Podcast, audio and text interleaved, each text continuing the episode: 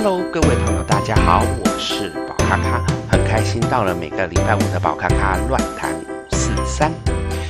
我们上个礼拜呢，来跟各位聊到关于在农历的时候啊，农历七月的时候的一些禁忌。我们上礼拜聊到了六个禁忌，那么这个礼拜呢，我们继续把接下来的禁忌跟各位分享。那么，请各位朋友呢，抱着轻松愉快的态度来听这一次的 podcast，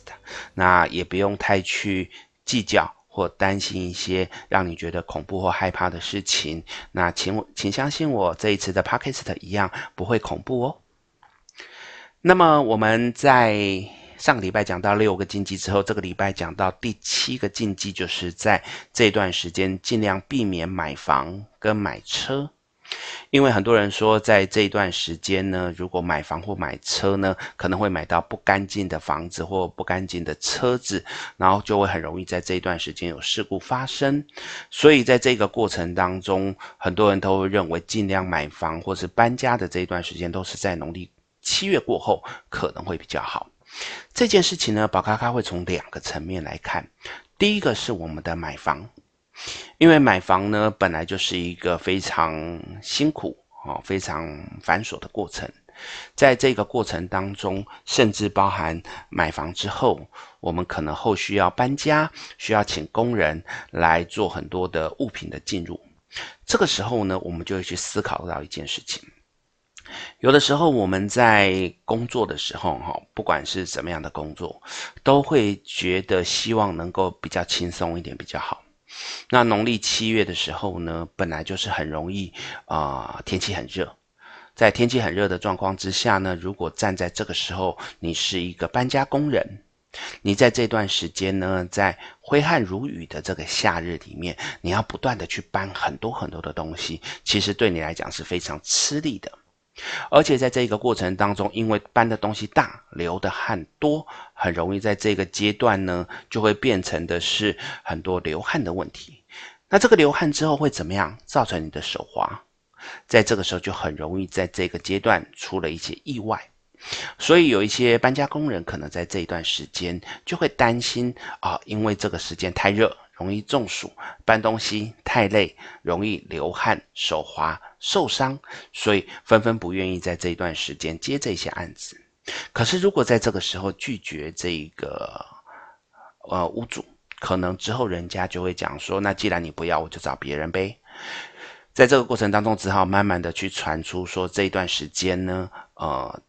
如果你搬家，其实是比较不好的状况，而且呢，也因为的确在这段时间有人搬家受伤，好，因为我刚才聊到的手滑，或者是太累了、中暑了，出现了不舒服的状况，让很多人慢慢的就认为说这段时间其实比较不适合去搬家，甚至我发现有一些搬家工人，就算是农历七月前几天，农历七月后几天，他们一样是不开工的。我觉得那真的只是要去避开让人家觉得很容易中暑、很容易不舒服的那一段时间。所以在这个地方呢，也许啊、我们从这个角度切入的时候，就会觉得啊、比较不用那么害怕。当然，我听到有另外一种说法，就是好兄弟会跟着这一些家具，好，跟着里面的东西一起进来家里面。其实，如果你真的相信有好兄弟这件事情，他们可能在农历七月份的时候是鬼门开出来的，暂时放假的。那么更不用担心的是，如果今天农历七月鬼鬼门关了，他们也要回到他们自己的世界去。那在这个过程当中，就算他们暂时留在这边，也很快的就会回去，一样是不用担心的啊。他们不会因此而欲驾不归。如果有欲驾不归的状况，那基本上来讲，阴差他会来处理这件事情。所以我觉得，呃，农历七月份啊，不要买房啊，这件事情，或不要搬家这件事情，呃，参考就好。但如果你真的体恤搬家工人，我觉得在这段时间可以先不要去搬家，这倒是没有关系的事情。至于第二个角度呢，去聊到关于买车这件事情，很多人说农历七月份你去买车，可能容易会发生意外事故。我倒觉得这件事情很奇怪。第一个，嗯、假设这段时间，呃，好兄弟在呃整个道路上跑来跑去，你买了车，这台车在没有卖给你之前，他如果有其他的驾驶，那他也同时是这个驾驶在开的。那好兄弟如果这时候负债上去，跟你买买了车之后在负债上面有什么差异？它其实还是一样。也就是说，你什么时候买车，它跟好兄弟什么时候在上面是没有任何关联的，不会说哦，我今天买车了，然后呢，他才付上来。好，没有这样的意思。如果他会付上这一台车，早就在任何的时间点就付上，跟这个东西是没有关系的。所以在这段时间，你会去出意外，我倒是觉得可能只是因为玩得太累，所以开车不注意。因为新车嘛，总是很开心。然后这个时候呢，玩得太累，然后天气太热，觉得很想睡，然后出现了意外。而因为在这段时间出了意外。人总是希望可以找借口，然后让人家知道说，哦，我出意外不是我的事情，好，不关我的事，所以这时候就把它推到我们的农历七月上去。所以我觉得，其实真的做好兄弟也蛮可怜的，在这段时间，什么人做的事情都要推到他们身上，说都是他们的错。好，所以我说站在这两个角度，其实这段时间买房买车是没有那么重要的，顶多就是搬家。可以体恤工人啊，稍微晚一点，比较凉一点，再请他们来搬，这样就好了。再来第八个禁忌就是不要去危险的陌生水域。那这个我觉得其实不只是农历七月，应该说平常都要小心。那我相信很多朋友都会说不会啊，我每次看在农历七月都好多的人被抓下水里面做交替。其实这个东西呢，我们又要反过头来问，其实在呃。冷冷天气的时候，哦，譬如说十一月、十二月比较冷的时候，相对的会去游泳、会去海里面游泳的人，相对比例是少的，对不对？所以在这个过程当中，假设我们假设用一万个人会有一个人淹水的这件事情来说，那么在夏天，相对的会去游泳的人数可能会非常的大量，可能五六十万个人好了，那五六十个万。五六十万个人的话，我们以一万个人会一个溺水的话，那就有五六十个人会溺水。相对于在冬天，冬天呢可能只有两三万个人去游泳，甚至更少。这时候他可能会溺水的比例就低很多。这个时候呢，我们只不过是因为看到夏天的溺水人比例比较高。再加上可能媒体的炒作，让我们觉得在农历七月的时候，溺水的比例、被抓交替的比例变高，所以我们才会觉得哦，这样子会有危险。但的确，我觉得一些对于水域不是很熟悉的地方，或者是一些呃陌生的地方，还是少去，因为在这个时候有一些意外的状况出现的时候，都很容易造成很多的遗憾，而。夏天的时候，刚好也是放暑假的时候，最多人就是喜欢这个时候去泡水，因为天气太热嘛。天气太热的状况之下呢，全身很热的状况，扑通跳到水里面，哇，好清凉。可是这个时候也容易出现因为冷热交替产生的心脏麻痹或者是抽筋的比例加高，这个时候就很容易让大家觉得啊，被抓交替的感觉。所以我觉得，如果在农历七月份要下水，呃，第一个做好暖身运动，第二个不要到陌生的海域，这样子我觉得其实是不会有太大问题的。那当然最好还是有几个伙伴一起结伴而行，不要去太危险的地方就可以了。那我相信去游泳池或者是有一些管理员的地方就不会有这个问题喽。好，所以这个东西不用太担心。接下来聊到的是不要去吃拜拜的食物。因为呢，有人会特别去强调说，你到外面去看到人家在拜拜的时候，不要随手去拿别人的东西来吃。这样子的东西呢，因为是好兄弟在吃，你等于跟好兄弟在抢食物，好兄弟会非常的不高兴，他就会来捉弄你。其实我觉得这是更有趣的一个角度。第一个，因为我在上礼拜的时啊，应该说上上礼拜的时候有去聊到，呃，这些祭拜其实也像是我们那个早期的时候，呃。家境没那么好，利用一个这样子的时间，以祭拜好兄弟的角度，也让自己来果腹。让自己来享受一些美食，所以在这个时候，你想想看，我花钱去买这些东西，结果别人把它拿走，我一定会很不开心啊，我一定会很不高兴，觉得说你干嘛抢我的食物？我觉得不是讲鬼的食物，而是抢人的食物，所以在这个过程当中，难免会让人家觉得不舒服。好，因为大多数拜拜完的这些食物，主人还是会拿去享享用嘛，因为我们好不容易一年等到这一两次可以大鱼大肉的时候。那这时候别人来抢，一定会觉得很不高兴，好，所以其实站在这个角度来看就好了。再来聊到第十个，第十个就是在这段时间呢，尽量不要剪头发。对于这样子的一些讯息，宝卡卡也觉得很好笑，因为呢，他们说在古时候呢，入殓的时候会将头发剪齐的那个习俗，所以呢，去衍生说你剪完头发，就像好像你的人生进入到人生的下一个阶段，那这个时候就准备要往下一个方向走，所以你这时候剪头发，好兄弟会去看到你，表示说哦，以为你要跟他们一起走，他们就会往你身上靠过去的感觉。这样子的状况，其实我觉得也是很好笑。还有刚才聊到的，我们讲了三个精气神的能量，好，指甲、头发、血。所以呢，这个头发也是让人家觉得说，哦，可能是一个跟你的精气神有关系的这一些特质。那我觉得这个东西真的参考就好。有可能呢，是本来你是长头发，所以呢，本来就很热，突然剪短了。那么你的整个脖子哦露出来了，突然之间变凉了，所以这个时候有一点小小的感冒，或者是因为太凉，觉得好像有人在后面吹你一口气的那个感觉，让你觉得不舒服，以为好兄弟正在啊、后面对你吹气的感觉。实际上剪头发这个东西不用太介意，只要是想剪哈，任何时间我觉得都可以，好，不用去担心这件事。接着，我们再聊到第十一个禁忌。第十一个禁忌讲到的是说，不要在晚上敲敲打打或者是庆生。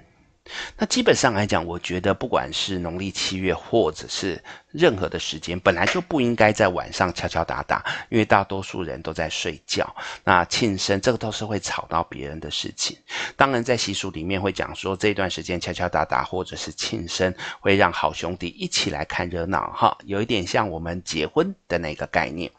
在这个过程当中，很多好兄弟聚集在一起，就会让这个磁场呢变糟。那变糟的时候，就会引来很多负面的能量，但如果我们回过头来看，你在这一段时间敲敲打打，你在这一段时间在那边庆生，一定会引来周遭邻居的不满。周遭邻居不满呢，一次两次可能也就忍，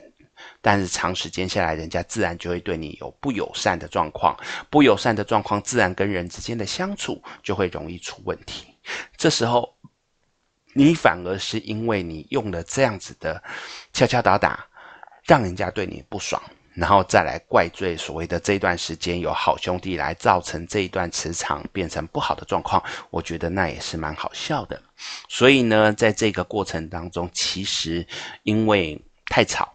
导致于大家心浮气躁。而产生了一些不愉快的相处，那个才是重点，而不是在农历七月份的时候不可以做这些事情。要不然在这段时间呢，其实农历七月份生的人都好可怜，都没有办法去庆祝。宝咖咖也有这样子的体会。那因为宝咖咖就是在农历七月生的，所以在这段时间呢，刚好从小这段时间就是暑假，所以大家也都。回家放假，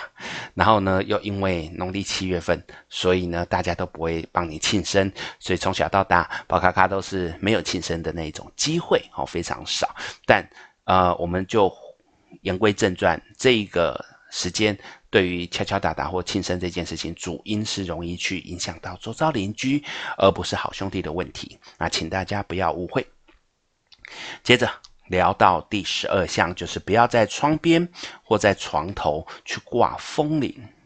因为有一种说法说，风铃的铃铛声会吸引不同空间人，就像是在呃江西那边赶尸人，他们会有这样铃铃铃铃的声音，去让僵尸往前进的那种感觉。如果你把这个风铃呢挂在你的窗户边，那个风声。撞在我们的铃声上面所产生的那个状况，很容易让好兄弟觉得说你在召唤他，所以就会进来来跟你作伴。甚至是如果你挂在床头，很容易让人家会觉得哦，你要我来陪你，于是就会让你整个晚上精神困扰，觉得有好兄弟在你身边的状况。那其实这个就要回归到我们的睡眠品质问题，在宝咖咖的解梦学哈。有在教解梦学里面，就会聊到，其实我们的人有八种的可能性会产生梦境。那其中一种就是因为我们的睡眠睡眠时间的时候，周遭环境的一些状况引起了我们的生理自然反应，我们的身体想要继续睡觉，所以对于那些外界的刺激，我们会把它变成是一个合理的梦境，尝试让我们可以继续的睡觉而不会被惊醒。那这时候风铃的声音，铃铃铃的声音的时候呢，对我们来讲，我们在脑子里面自然就会把它幻化成一些可能是别的事情来做一些转换。这时候的确就会造成你长时间做梦的可能性，而这样子的做梦的确会让人家睡眠状况品质比较不好，就很容易会觉得因为风铃而产生了一些负面的情绪、负面的状况。另外一种就是你是浅眠的人。